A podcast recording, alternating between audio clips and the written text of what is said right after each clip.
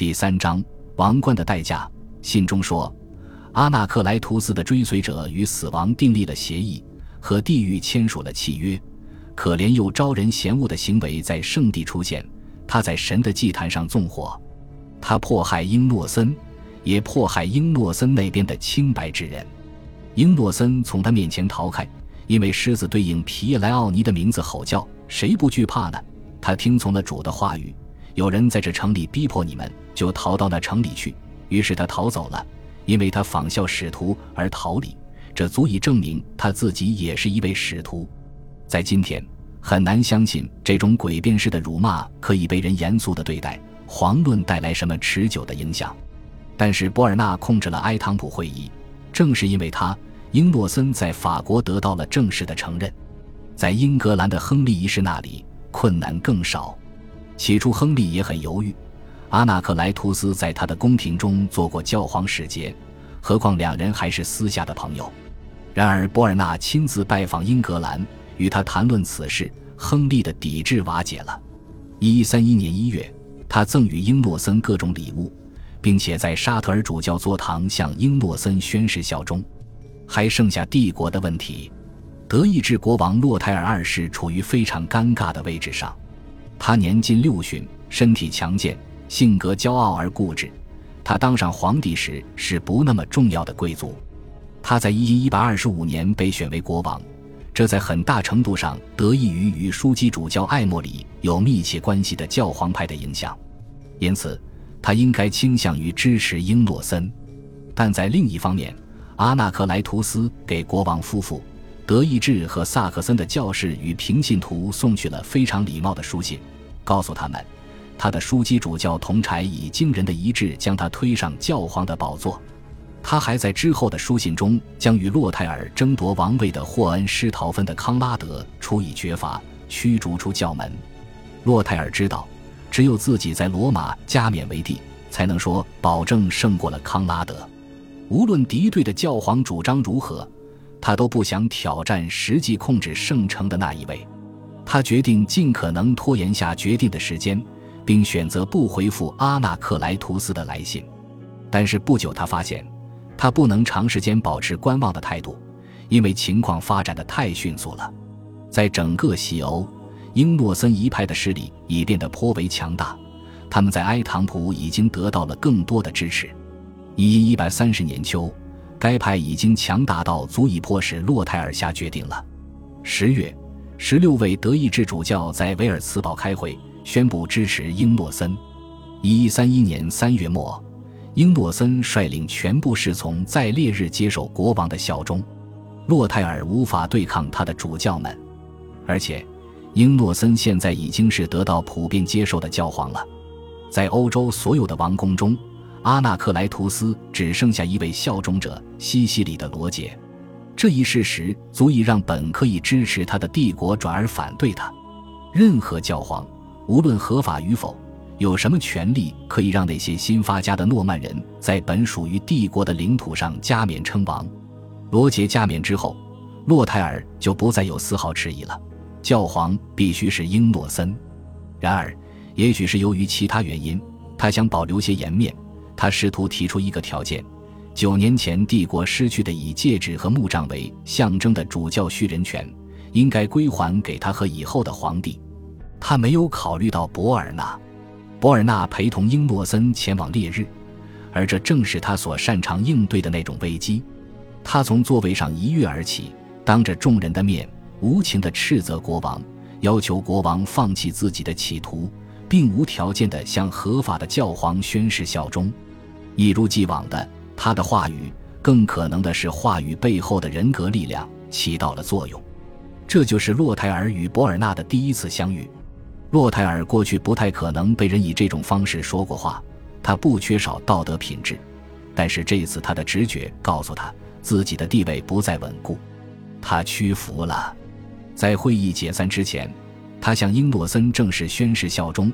并为效忠而付诸一次对教皇来说更有价值的行动。洛泰尔亲率一支德意志军队，带着教皇前往罗马。在被加冕的时候，罗杰就已经意识到阿纳克莱图斯和自己身上的压力。他他已经无法逆转地把自己的命运和对立教皇联系在一起了。他知道自己已经加入了一场赌局，他的王冠可能确实是政治所需，但是现在的代价却是承受半个大陆的怒火。从某种程度上来讲，这是无法避免的。新出现的、野心勃勃的强大势力，在国际舞台上是不受欢迎的。更何况，西方帝国和拜占庭帝国仍宣称罗杰建立王国的土地应属于他们。更不幸的是，他此时不仅必须对抗当时欧洲的政权，还要对抗精神上的势力。尤其精神势力的代表是以下二人：名古的博尔纳和克吕尼修道院院长彼得。在选举之后的头几个月里，罗杰可以和两个自称教皇的人讨价还价。比起向他求助的阿纳克莱图斯，英诺森的未来看起来更加光明。在现实面前，罗杰肯定难受地感觉到自己押错了宝。除了能产生威胁的帝国和教会，新国王还有其他敌人。其他同样危险的敌人近在咫尺，那就是城镇和贵族们。后者在一百多年的时间里是半岛恢复秩序、完成统一的主要障碍。之前奥特维尔家族的人也是这么想的，唯有卡拉布里亚没有任何成规模的居民点或重要的居民点，因此当地居民乐于接受国王的统治。坎帕尼亚的城市与北意大利的城市有所差异，在北意大利，由于贸易的恢复、帝国控制的松弛以及开始组织化的手工业，一些独立的商业城邦得以建立，他们采用民主政治。这也是之后中世纪意大利的一个特点。坎帕尼亚的城市在政治参与上不及北意大利城市，却已被这股公共自治的香气所勾引。他们采取了一些措施，这些措施显著地反映了正在流行的背离统一的倾向。普利亚的情况也差不多。巴黎已经成为一个由执政团控制的地方，由受到法律限制的王公控制下的城市贵族统治。特罗亚在特罗亚主教之下形成了相似的系统，莫尔费塔和特兰尼则是公社。如果可能的话，没有城市希望被管理严格、高度集权的君主国统治。留给他们表明态度的时间已经不多了。罗杰在三年前匆匆穿过意大利本土的公爵领之时，为了回报城镇的快速投降之举，偶尔会允许他们继续控制自己的城墙和城堡。当时的这种安排符合罗杰的目的，但他无法再做出这种让步了。